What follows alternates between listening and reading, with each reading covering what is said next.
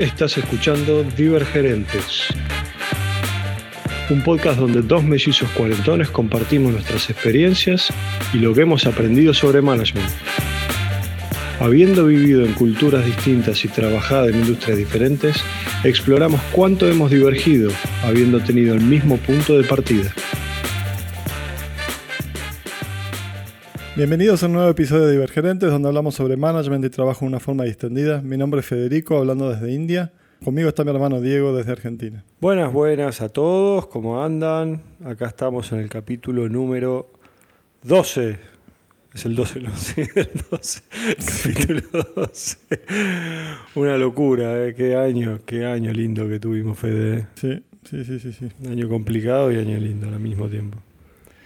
Escuchame, Muchas cosas pasando. Sí, estaba pensando, me puse un poco, un poco filósofo en la semana, estuve pensando en, lo que fue el año, estamos llegando... Te hace mal, ya te dije. Sí, ya lo sé, pensar me hace mal, pero estamos llegando a fin de año y me pongo medio melanco. Entonces, yo lo que me pregunté en algún momento, a cada tanto me pregunto para qué hago lo que hago, ¿no? En tu caso, ¿para qué trabajas? ¿Para qué trabajo? Esa es una buena pregunta. Y, lo más gracioso es que habíamos hablado de que íbamos a hablar de esto y yo pensé que iba a tener la idea en la cabeza y ahora se me perdió. Bueno, no pasa nada. No, ¿por qué? ¿Para, qué trabajo? Trabajo para varias cosas, ¿no? Trabajo, uno, para crecer, tener experiencias, eh, desafíos.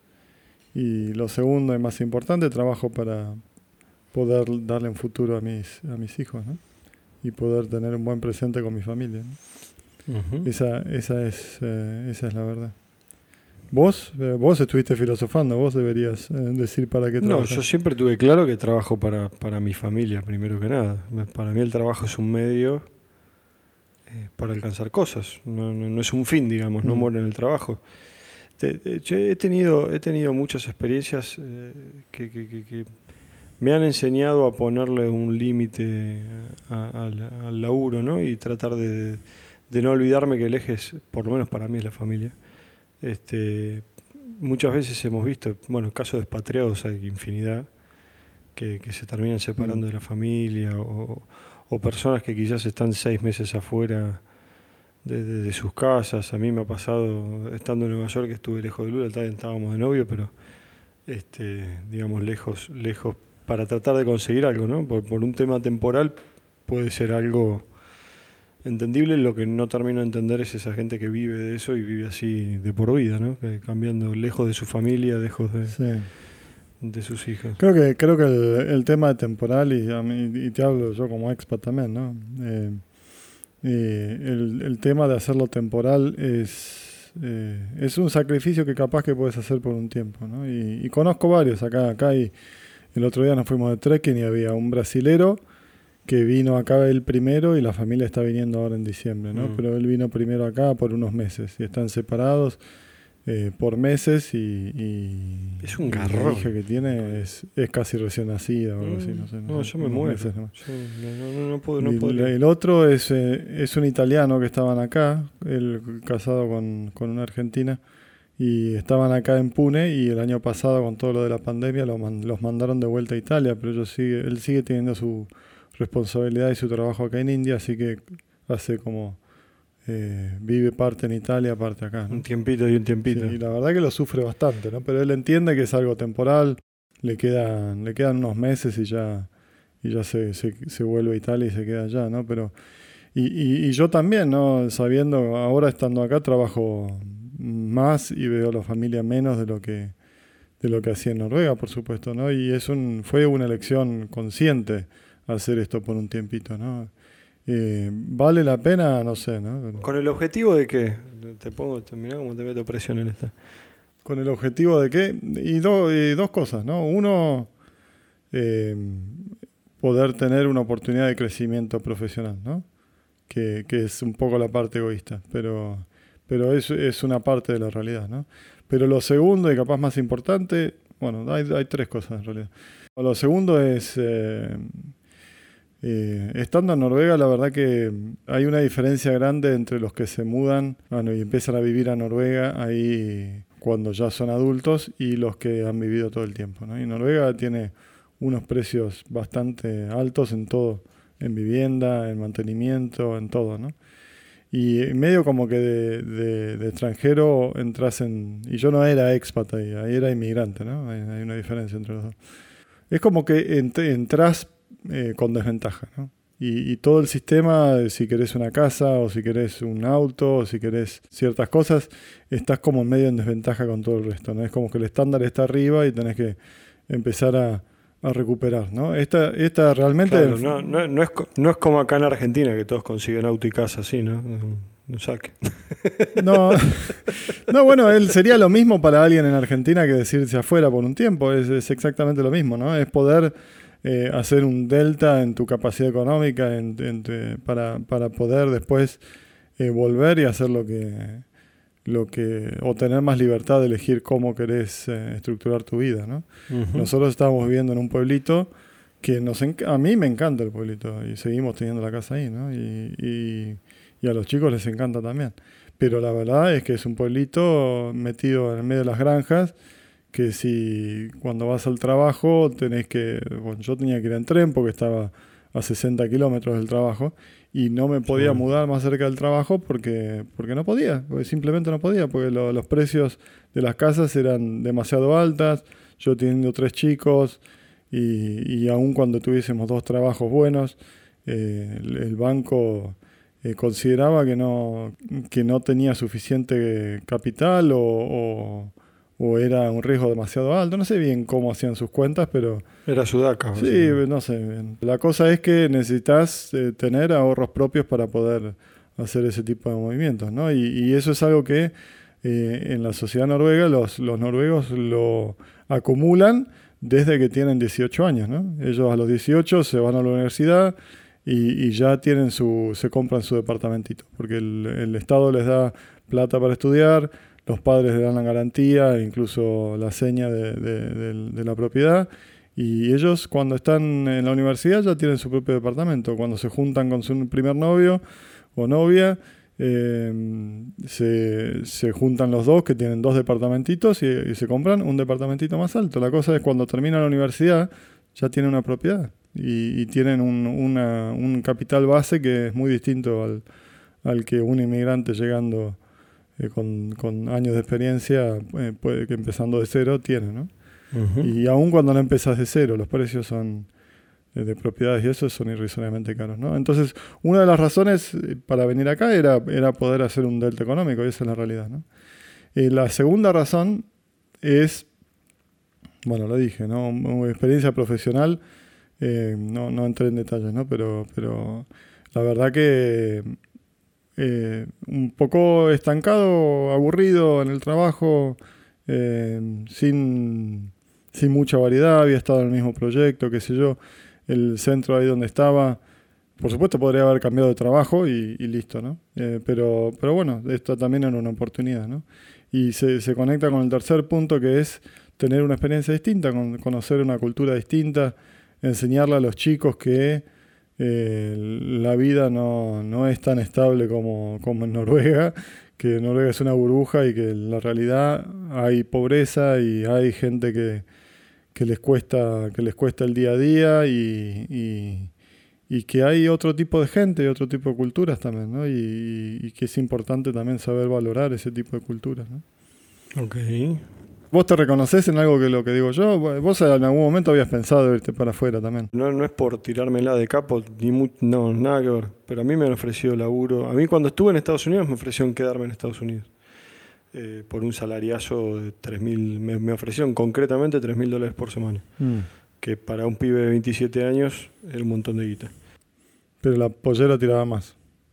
No, eh, no, no, era eso particularmente, pero, pero sí, volví, volví y me casé, volví y me casé, pero no era, no era necesario, no era exactamente por eso. Este, me han ofrecido puestos en Londres, me han ofrecido puestos en España, me han ofrecido puestos en Francia, en México, en Estados Unidos, en Estados Unidos en dos lugares distintos, este, aparte de la de Nueva York. Este, me han ofrecido en Brasil, este, pero la realidad es que Argentina tiene sus cosas, sus cosas buenas y sus cosas malas. Es muy conocida por las cosas malas, ¿no? Toda la parte política y económica, lógicamente, toda la inestabilidad económica en la que vivimos, la verdad que te hace, te hace parir las cosas de una manera que en otros lugares del mundo no, no vivís. este, estar con un 40% de inflación de base todos los años este, y una devaluación que quizás en dos días se te devalúa la moneda 10% y eso hace que todo suba, este, lógicamente te da cierta, cierta inestabilidad que es complicado, porque vos quizás, por ejemplo, yo con, yo con un puesto bueno como el que tengo, este, tengo un nivel de gasto con cinco chicos grandes, pero bueno, me lo puedo sostener gracias al puesto que tengo, pero llega un momento del año que ya te empieza a apretar el bolsillo. Este, y, si un día te sobra porque te dieron un aumento, vos sabes que te va a durar dos, tres meses y ya vas a estar a empezar a, cogotarte de vuelta. Entonces tiene esas mm. desventajas de la inestabilidad económica. Pero por el otro lado, eh, la verdad que hoy vivimos en un lugar que nos gusta, los chicos van a un colegio que nos gusta mucho, este, estamos cerca de papá, de mamá, de mis suegros, que la verdad que ya son, mm. son grandes, somos muy familiares, este, eh, somos mm. muy amigueros, con lo cual este, lo que yo veo es que, nada, que mi vida está acá y, son decisiones de, cada uno, ¿no? Pero eh, vos, quizás ya yéndote a Bariloche ya desde chiquito, este, o desde los más, desde más chicos, 21, 22 años, ya fue otra, mm. como ya te estuviste aislándote de a poco, ¿viste? Este, pero para mí, me, fui haciendo, me fui... Eh, claro, te fuiste armando... Sí, no, igual no es fácil, ¿no? Yo, no, digo que sea fácil, ¿eh? no digo que sea fácil, pero es justamente las prioridades que uno le da. Este, mm. Yo hoy seguramente podría estar despatriado en otro país. Este, y no mm. quiere decir ni que sea bueno ni que sea malo, es lo que es. Y creo que en eso es una de las cosas que más divergimos siendo mellizos. O sea, vos tomaste la decisión de irte afuera, y de hacer carrera afuera y después de tomarte expatriado y probar en India, que es una aventura buenísima, te digo, si estuviese solo, lo haría tranquilamente, probablemente por un tiempo definido volvería. Este, pero no sé, es como que la, vida, la vida pasó por otro lado. Hay una diferencia grande que es las decisiones que yo tomé de, de irme fueron hechas cuando estaba solo, ¿no? O cuando estaba con Tati para irme a Noruega, ¿no? Pero no, no las hice con chicos, ya, ya estaba fuera con chicos. No, no, claro, pero bueno, igual más allá de eso, pensá que yo a Estados Unidos me fui con 27 años, con lo cual y estaba soltero y mm. sin hijos. Este, O sea, tomé la decisión de volverme. Tenías un plan de, tenías un plan de. Sí, pero podría haber agarrado, podría haber agarrado viaje, podría haber vuelto acá, casarme y volver a Estados Unidos, podría haber hecho cualquier mm. cosa. Este, pero la realidad es que quiero apostar al país en cierta forma también indirectamente, ¿no? O sea, quiero más, mm. allá de que me gusta la vida que, llevo acá y me gusta dónde están los chicos y cómo están y que el, círculo social que tenemos y familiar que tenemos me parece que es sano y saludable. Más allá de eso, este, no sé, quiero, quiero aportar al, país, ¿viste? No, no sé cómo decirlo. Sé que no voy a cambiar nada, pero no sé, yo lo que veo es que si logro cambiar eh, un sector o, un grupo de personas, su forma de trabajar y, mostrarles que hay otra vida u otra manera de hacer las cosas, este, para mí aporté mi granito de arena, ¿viste? Este, hmm. de, cierta manera, no sé si no sé si tiene sentido lo que digo. No, sí, sí tiene sentido y, la verdad que hay mucha gente que conozco que, en especialmente que, que conocí en el instituto donde donde, donde terminé la universidad eh, ahí en Bariloche, em, muchos se sienten de la misma manera. ¿no? Y, honestamente yo empecé a trabajar en INVAP eh, medio con, con, la misma, con la misma ideología también. Y cuando me fui a Noruega era para era una cuestión temporal, no era algo que, que habíamos planeado. Me acuerdo que Tati siempre decía, no, nos vamos por dos años, sabiendo que el doctorado era en mínimo tres años. ¿no? Hasta que vio una economía estable y no se quiso volver más. Bueno, ese, ese es un poco el tema también, ¿no? Lo que estoy pensando mientras Para que todos los oyentes sepan, Tati dejó de hablar español. Ahora te habla noruego o inglés, no te habla otra cosa. no, no es así. Eh, de hecho, odio el, odio el noruego. No quiero volver a Noruega por el frío. Si estás disfrutando del podcast, comentale a tus amigos y colegas. Mandanos tus preguntas y sugerencias a nuestro Twitter, Divergerentes, a nuestro grupo de LinkedIn, Divergerentes, o escribinos a divergerentes.gmail.com.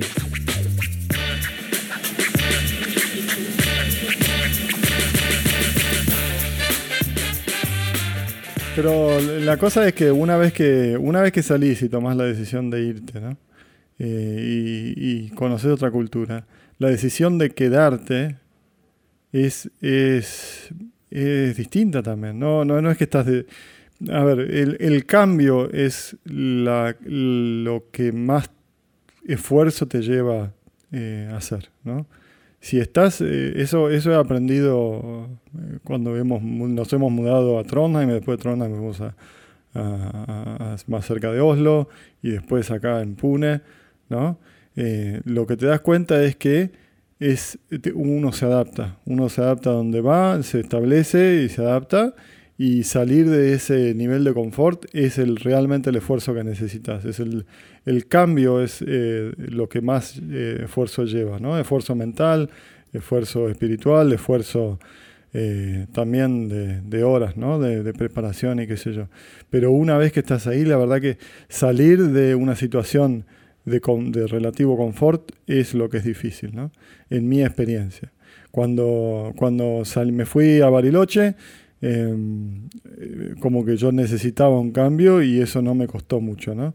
Eh, después en Bariloche, medio que estuve ahí cinco años, eh, tres estudiando y, y cuando terminé de estudiar, eh, medio que tuve la oportunidad de decidir qué hago, me voy a Buenos Aires, me voy a Bariloche y medio como que había armado mi, mi vida un poco, ya se me había establecido en, en Bariloche, ¿no? Y me fui a, esta, a este viajecito eh, a, Alemania, si te acordás Sí. eh, en el 2005. Y, y cuando volví del viaje, ahí tuve que decidir qué hacer, ¿no? Y tuve un par de entrevistas en Buenos Aires. Y la verdad que dije, pero yo tengo. Es como que había encontrado mi lugar en Bariloche, en cierta forma, ¿no? Así que Ujú. me volví a Bariloche para visitar a Tati, que estaba ahí. Y por eso te fuiste a Noruega. Y no, bueno, pero después, después eh, de vuelta, ¿no? Después eh, es, es el, el- el- La inquietud. el- Las la hormigas en el que traste. tengo.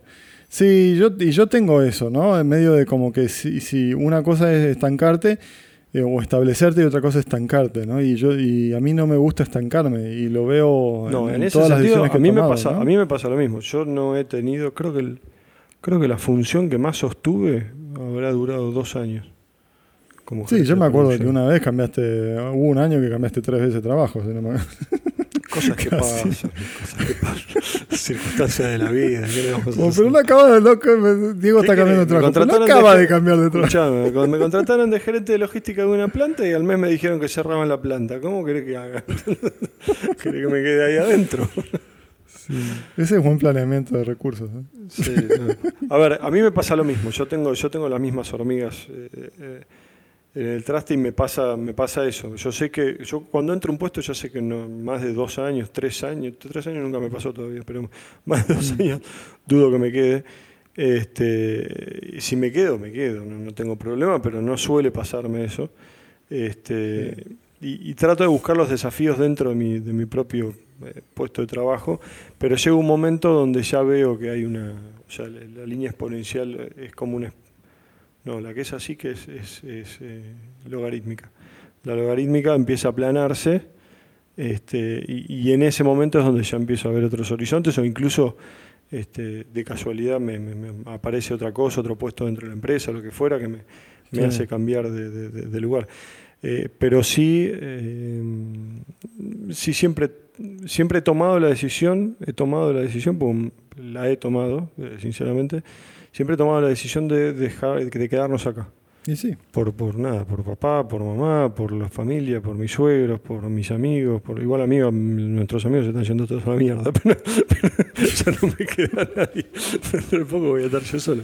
Pero ahora hoy me avisaron que Ale se, se van dos a España, Ale y Juli se van a, se van a España. Este, se están yendo todos. ¿viste? Es una pena. A mí la verdad me da, me da lástima en serio. Este, pero bueno, entiendo también que esta situación en la que vivimos hoy en día no está bueno y, y cualquier profesional de Argentina con experiencia este, tiene una versatilidad y un abanico de, de- de- de- un abanico de herramientas que no tiene gente de afuera, no es algo normal. sí. Este, porque estás acostumbrado a luchar en el día a día. Entonces, eh, cualquier, yo no, no conozco, creo que conozco uno quizás, pero no conozco una persona argentina profesional con experiencia que le haya ido mal afuera. ¿Por qué? Porque tiene toda esa bataola de, de herramientas de, de creatividad y de, de, resourcefulness, ¿no? de, buscársela y, para sacar las cosas adelante. Creo, creo, que, es, creo que es un, un statement general de, los migrantes, eh, así más abiertamente. ¿no? Uno, uno cuando decide eh, irse de su país es un esfuerzo gigante, ¿no? así que ya muestra un nivel de motivación. Eh, sí, estamos, de acuerdo. Pero yo he conocido, yo he conocido inmigrantes mexicanos, he conocido he trabajado con ecuatorianos, he trabajado con mexicanos, con uruguayos, mm. he trabajado con un montón de inmigrantes de Latinoamérica. Mm. No sé, quizás es por orgullo nacional, poner lo que quieras, pero la realidad es que el, la, inestabilidad que vos vivís acá te da un, un, resourcefulness, un, mm. abanico de, de, recursos y de pensar afuera de la caja para tratar de sobrevivir que te, te, te, te forma. o sea, tenés, mm. yo qué sé, yo como gerente de planta no veo las mismas cosas que ve un gerente de planta en Europa o que ve un gerente de planta en Estados Unidos o en México o en mm. incluso en Uruguay o, en Brasil. ¿Por qué? Y porque tenemos una, una variable que no, los de afuera no lo ven. Mm. ¿Entendés? Yo el, 50% de mi tiempo me estoy peleando o con el cliente o con el proveedor por el tema de aumento de precios, por el tema de... Entonces, todo eso te da una formación, ¿entendés? Que, que, quizás alguno de afuera, en mi misma posición, no lidia con esos problemas, ¿entendés? Claro. Es más la operación y la estabilidad de la operación y tratar de mejorar la operación. Y acá te tiran con cada cosa, no sé, te, desayunás un día que te cambiaron las leyes de importación y tienes que ver cómo mierda se para los materiales. ¿Entendés? Entonces, eh, y en cierta forma esa inestabilidad es la que a mí me gusta o, la que me pone desafíos constantes, ¿viste? Porque e, es tratar de rebuscártelas y es tratar de... Es como que nunca tenés un día igual al otro y en un, en un autopartista casi nunca tenés un día igual al otro, en un autopartista en Argentina mucho menos. Entonces creo que ese desafío me ah, hace a mí... Este, y, me imagino que el, poder ser exitoso dentro, dentro de ese tipo de ambiente y con ese tipo de desafíos es una satisfacción personal grande también, ¿no? Que, que, te ayuda a eso de, de mantener el interés también, ¿no? Es, eh, eh, pues te ayuda, ¿no? En cierta forma. Es, eh, si, si, podés sobrepasar desafíos grandes, sí. eso, te, eso te motiva también, ¿no? Al menos a mí. A mí, a mí, a mí, me, me, gusta, me gusta mucho cuando las cosas empiezan a salir bien. Este, y, No cuando terminan de salir bien, solo cuando empiezan a salir bien. Es, cuando, es, que, es cuando empiezan a salir, es cuando empiezan de a poquito a salir las cosas y eh, a pesar de toda la, la, bataola de cuestiones alrededor, ¿entendés? O sea, eh, mm. yo qué sé, estamos, estamos logrando, ya si, si Dios quiere, ya vamos a cerrar el año dentro de Valle y vamos a va a ser la primera vez en en la historia de la empresa que cerramos en Valle. El H1 lo cerramos en Valle, el H2 estamos muy cerquita de hacerlo y quizás damos buenas sorpresas este, mm. para, para, el PNL. A pesar de un 50% de inflación, a pesar de la devaluación brutal que tuvimos este año, a pesar de... Y así todo, logramos encontrar la forma para, cerrar dentro del objetivo e incluso quizás superarlo. Entonces, este, mm eso te da, viste, una sensación de, de, éxito que, que, para mí tiene un plus adicional dentro de Argentina, viste. Y sí, obvio, obvio, sí, sí, sí, obvio. obvio. Ahora, a, mí la verdad que estar lejos de la familia me cuesta mucho, ¿no? Y me cuesta mucho el día a día y más cuando cuando los chicos están creciendo cada vez más y, y, yo los y papá y mamá están cada vez más grandes, ¿no? Y, y nos perdemos un montón de cosas. Ahora hace dos años que no podemos ir por, por la pandemia, esta porquería. Y, y, se hace muy difícil, ¿no? Se hace, se hace difícil. Eh, así que no quiero, no quiero restar a eso. Y nosotros somos, en la familia hemos sido muy familiares, ¿no? Visitando primos todos los fines de semana y, y juntándonos asados todos los domingos con alguien.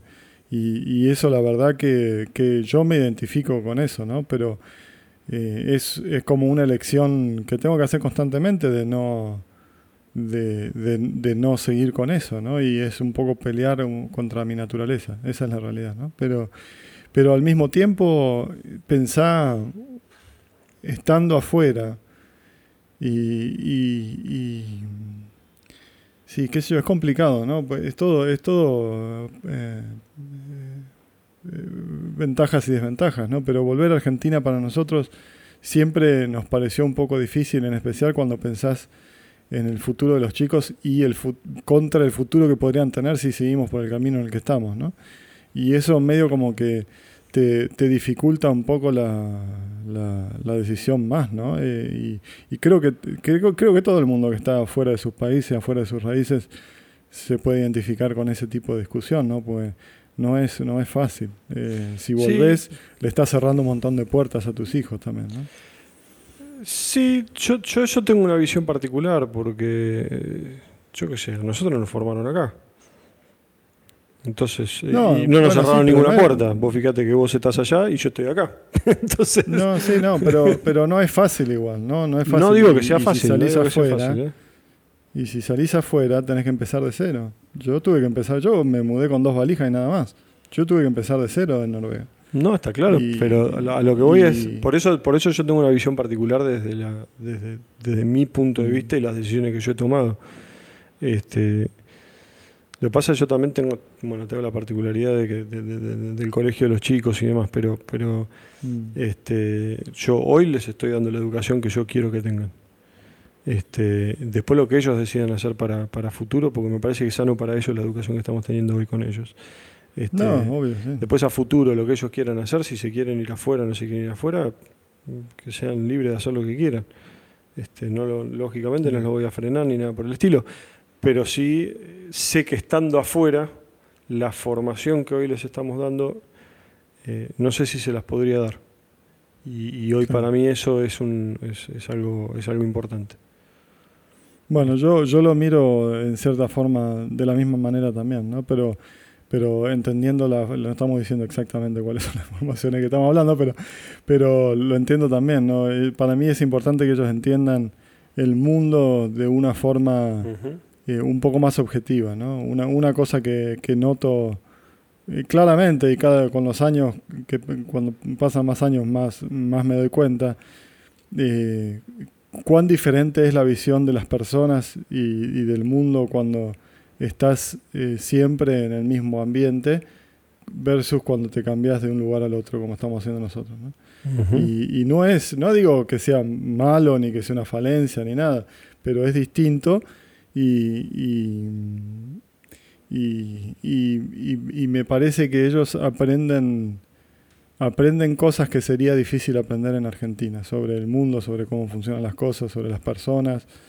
Eh, y también, como te digo, para ser honesto, me parece que las posibilidades que les vamos a poder brindar eh, quedándonos afuera eh, van a ser más que las posibilidades que les podemos brindar estando en Argentina. Esa, esa me parece que es, es, un poco la realidad, ¿no? Porque si volvemos a Argentina, de vuelta, eh, mi capacidad económica no va a ser tan grande, eh, la posibilidad de ellos de irse a otro país o elegir qué universidad. Depende de cuánto ahorras en India. no, pero aún, aún si, aún si decido mañana. En Argentina con 100 dólares, hoy viví como 3 años. Aún, si, decido, aún si decido mañana volverme a Noruega o irme a Valencia, que hemos, es algo que hemos hablado, o empezar algo nuevo en otro país. Eh, y, y, aún cuando, eh, eh, cuando los ahorros siempre van a ser más grandes que lo que vamos a poder hacer en Argentina. Eso al, menos a mí me parece. Y, pero no es solamente eso, es también el tipo de el tipo de educación y la posibilidad de ellos de elegir a dónde quieren estudiar y qué quieren estudiar, ¿no? También, ¿no? Eh, pueden, pueden en, vez de tener que elegir, que no, no son malas las universidades en Argentina para nada, ¿no? Pero, pero además de poder elegir si quieren estudiar en Argentina, les puede decir, bueno, andate a estudiar a España si querés, o a Francia, o a, donde quieras, digamos, ¿no? Y tienen como el mundo, el mundo es de ellos, ¿no? Y eso es algo que me parece muy valioso, ¿no? ¿Para qué quieren? El mundo no sirve para nada. Total, se está calentando. En 50 años ya no existe más y listo. Bueno, no sé si tiene mucho sentido lo que estoy diciendo, pero. No, no, tiene, son puntos de vista distintos, claramente. O sea, vos mm. en eso es algo que sí divergimos. Eh, pero bien, o sea, que no, ninguno de los dos tiene una postura ni, equivocada ni nada por el estilo. Es simplemente Este, Ahora, si yo estuviese en tu situación, donde no me hubiese ido a Noruega y mis hijos hubiesen nacido en Argentina, no me hubiese ido nunca de Argentina. claro. Eso te lo aseguro. Eso te lo aseguro. No me hubiese ido nunca de Argentina. Bueno, entonces Fede, nada, eh, la verdad que es una charla interesante. Salimos un poco de lo laboral, pero, pero me parece que estuvo. Bueno, no salimos tanto de lo laboral, pero lo enfocamos desde un lado más personal que me parece que también es válido, ¿no? Este, cada tanto hacer este tipo de, de catarsis. ¿Te parece? Sí, y si, y si ustedes tienen algún alguna algún comentario de, de esto, eh, los que nos escuchan, hay, hay varios expats, ya sé, hay, hay, hay varios que, que se han quedado en sus países eh, y, jamás pensarían en, irse de su país, que está muy bien también. Eh, capaz compartan un poco los pensamientos y o capaz que estás en transición y estás pensando en, probar alguna cosa nueva que no has probado antes, irte a otro país eh, compartinos en, en LinkedIn o en, eh, o en Twitter y, y decinos lo que pensás y, y capaz que lo podemos mencionar en el próximo episodio. Sí, señor. Así que bueno, no, no quiero dejar de agradecer, como siempre, a Han Panzolo, a Mariano, nuestro tío, que nos ayuda con la edición. Este, es un gran músico, como siempre decimos, busquen en Spotify su música en caso de que quieran relajarse, estudiar o, simplemente pasar un buen rato. Este, porque la verdad que tocan muy bien y suenan muy bien siempre Hampan. Eh, recuerden buscarnos en LinkedIn, como dijo Fede, en el grupo de Divergerentes. Nos pueden encontrar en Twitter como en, en arroba divergerentes. Este, así que bueno, muchas gracias por acompañarnos y si les gustó, por favor compartan con sus amigos, part- compartan con sus colegas. Si hay alguien que está viviendo este momento que charlamos, este, mándenle el link como para que escuche y quizás eh, las dos posiciones contrapuestas que tenemos con Fede en ese sentido este, lo, ayude, lo ayude a decidirse. Este, es muy importante para nosotros la ayuda en, en la difusión de- del podcast para hacernos conocidos. Eh, así que bueno, no, no, no mucho más gente. Este, hasta pronto. Chao. Chao. Chao. Chau, chau.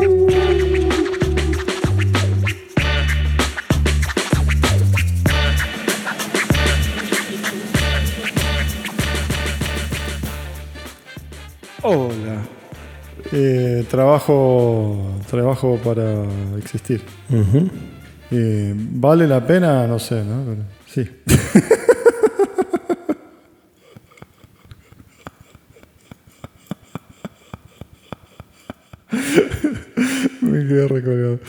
Sí.